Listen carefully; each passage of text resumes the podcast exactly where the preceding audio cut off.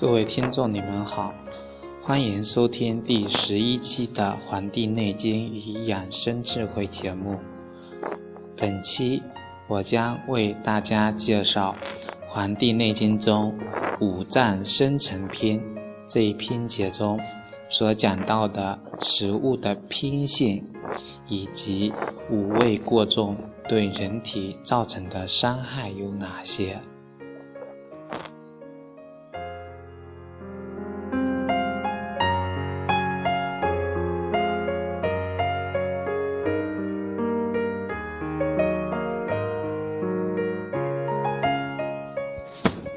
黄帝内经》中提到，酸走筋，辛走气，苦走血，咸走骨，甘走肉。酸是走筋的，筋对应的我们的五脏是肝，所以吃酸有助于肝气的生发。辛走气，辛味就是一种辣的味道。它是走肺过的，而肺呢是主气的，所以为什么有人吃辣椒有时会打喷嚏，就是因为辣的这个味道走我们的气过，所以会通过打喷嚏这种方式把它宣发出来。苦是走血的，血我们的五脏中心是主血的，所以。苦的东西能够入我们的心经，所以夏天的时候多吃一些苦瓜，心火就不要太外散，能够收敛得住。咸是走骨的，骨头是肾，因为肾生骨，骨生水，水生海。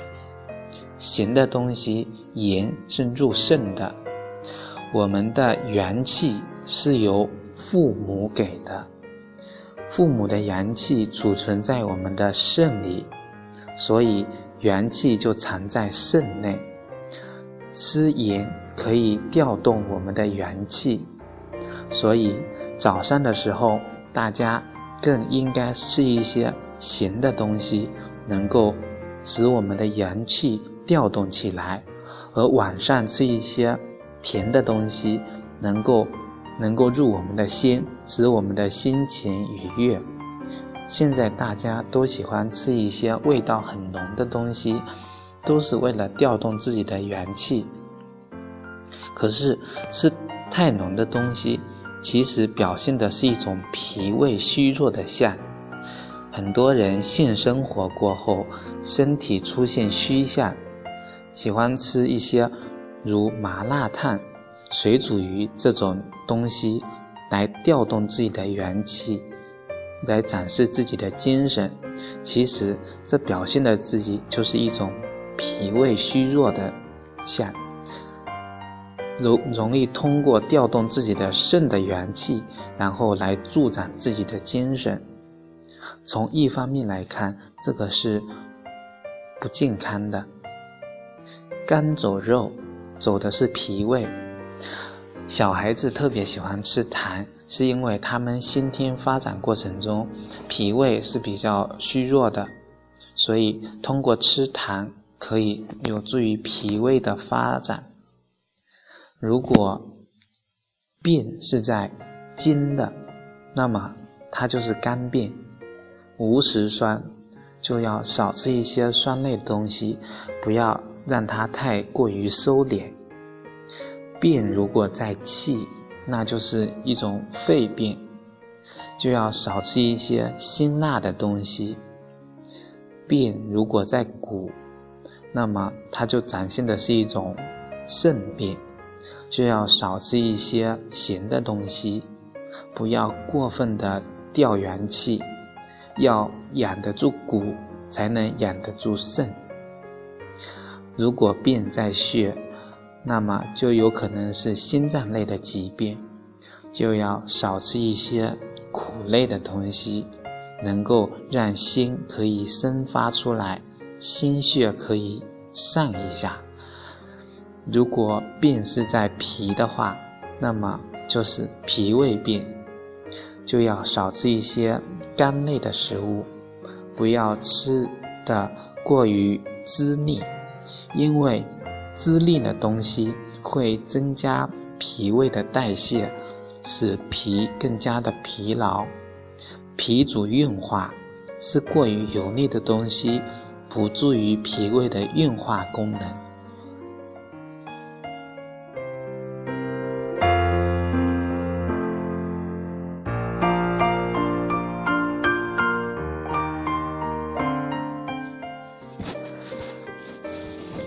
才讲完了这个五味入我们的不同的脏器，那么五味啊服用的过多会对我们的人体造成怎样的伤害呢？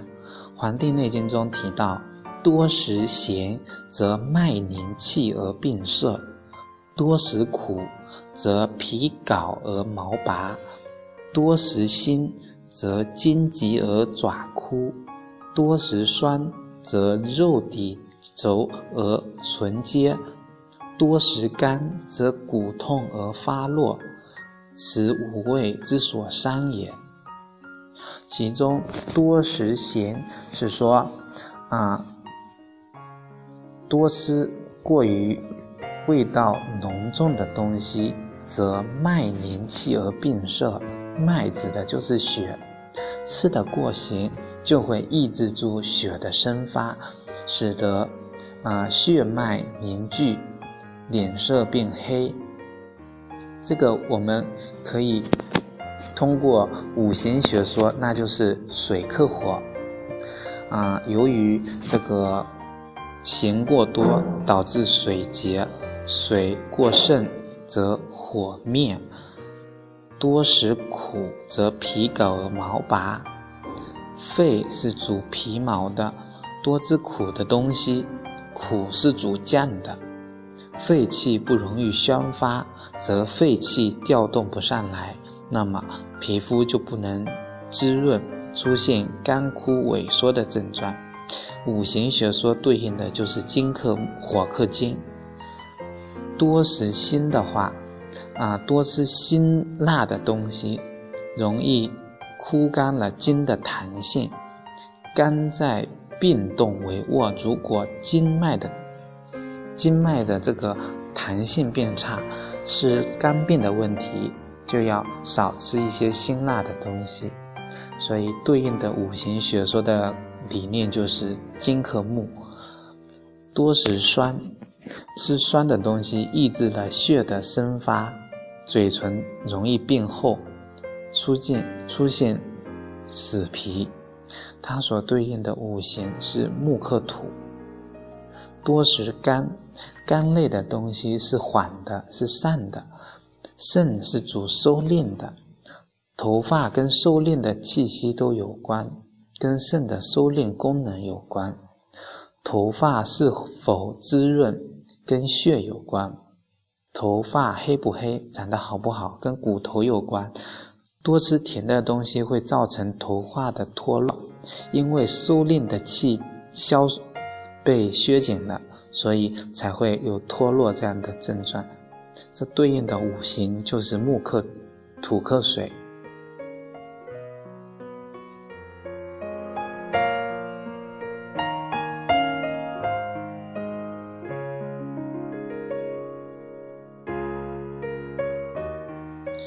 在中药里，五味的配食，中药讲究君臣佐使，类似于五谷回养，君为主要，臣为辅药，辅辅进一步的辅助。《伤寒论》里有一个药方叫群方之首，叫桂枝汤。当感冒发烧，头项强痛而恶寒，头痛，脖子僵硬。怕冷发烧，头上有一点微微出汗，就要喝这个汤药。桂枝汤由五味药组成：桂枝、白芍、甘草、生姜跟大枣。这也是引以汤液里面的小羊蛋汤，针对太阳病初期、感冒初期的方子。桂枝呢是君药，张仲景在桂枝上方上写着一段小字：去皮。中药也遵循取类比象的原则。太阳病、感冒发烧初期，病在表，肃烧是阳气生发最旺的地方。如生活中用鹿茸也是取其生发之机。当一个人虚弱的一点生机都没有的时候，一天到晚萎靡不振，用鹿茸，鹿是每年春天才长那个角。它是，那是它生发之机最旺盛的地方，用鹿茸就是取了它生发的这个象。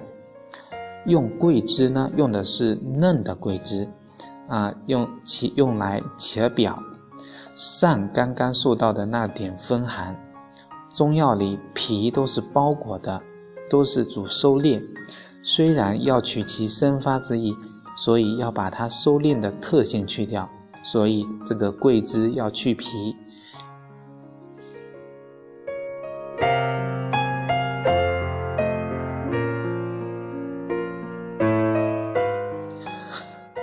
嗯，大枣在中药里都是要劈开用的，因为大枣入的是脾胃，帮助甘草也是一个佐食。囫囵吞枣在中医里面有一定的啊意义。啊，吃枣多了容易牙齿受到伤害，这叫木克水，土土克水，水是肾，木是脾，牙是肾的外线，他怕甜的东西吃多了容易啊破坏它收收敛的功能，所以枣肉是黄色的，黄色的东西它入的是脾胃。脾胃主肌肉，大枣劈开用的是大大枣肉的乳润的性质。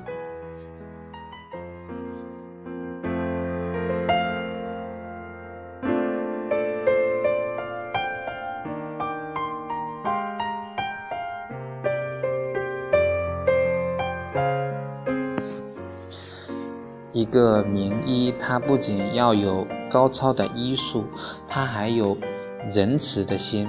慈悲的心，有高尚的医德跟医道。《伤寒论》中，张仲景是非常有慈悲心的。通过他的药方就可以看出来。他讲，感冒初期的时候吃了药，马上要进被窝发汗。如果汗发不出来，就要喝一碗热粥助他发汗，又补了我们的脾胃。发出汗来就去掉了病邪。那么这个时候就要马上停药，再好的药也不能多吃。而如果吃了药之后出现出汗太多这个样子，它里边又写了酌凉凉粥一碗，主收敛，喝凉的粥啊，能够收敛住我们这个汗过太过，也不会伤害我们的脾胃。同时还指出吃这个药的时候，饮食上要注意。凡是腥的、臭的和味浓的都不要吃，因为吃这些药会调动我们的元气。本来这个病在表层，如果元气调上来，使得外边的病也往里边走，那么感冒发烧最忌讳的就是多吃，最忌讳的就是吃味浓的东西。感冒发烧饿两顿都没有事情。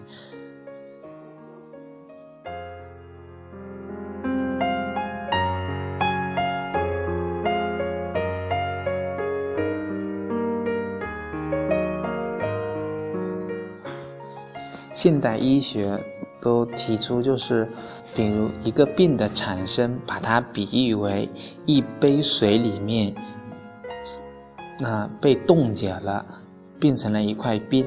那么，这个给我们当代医学的一个非常重要的解释是什么呢？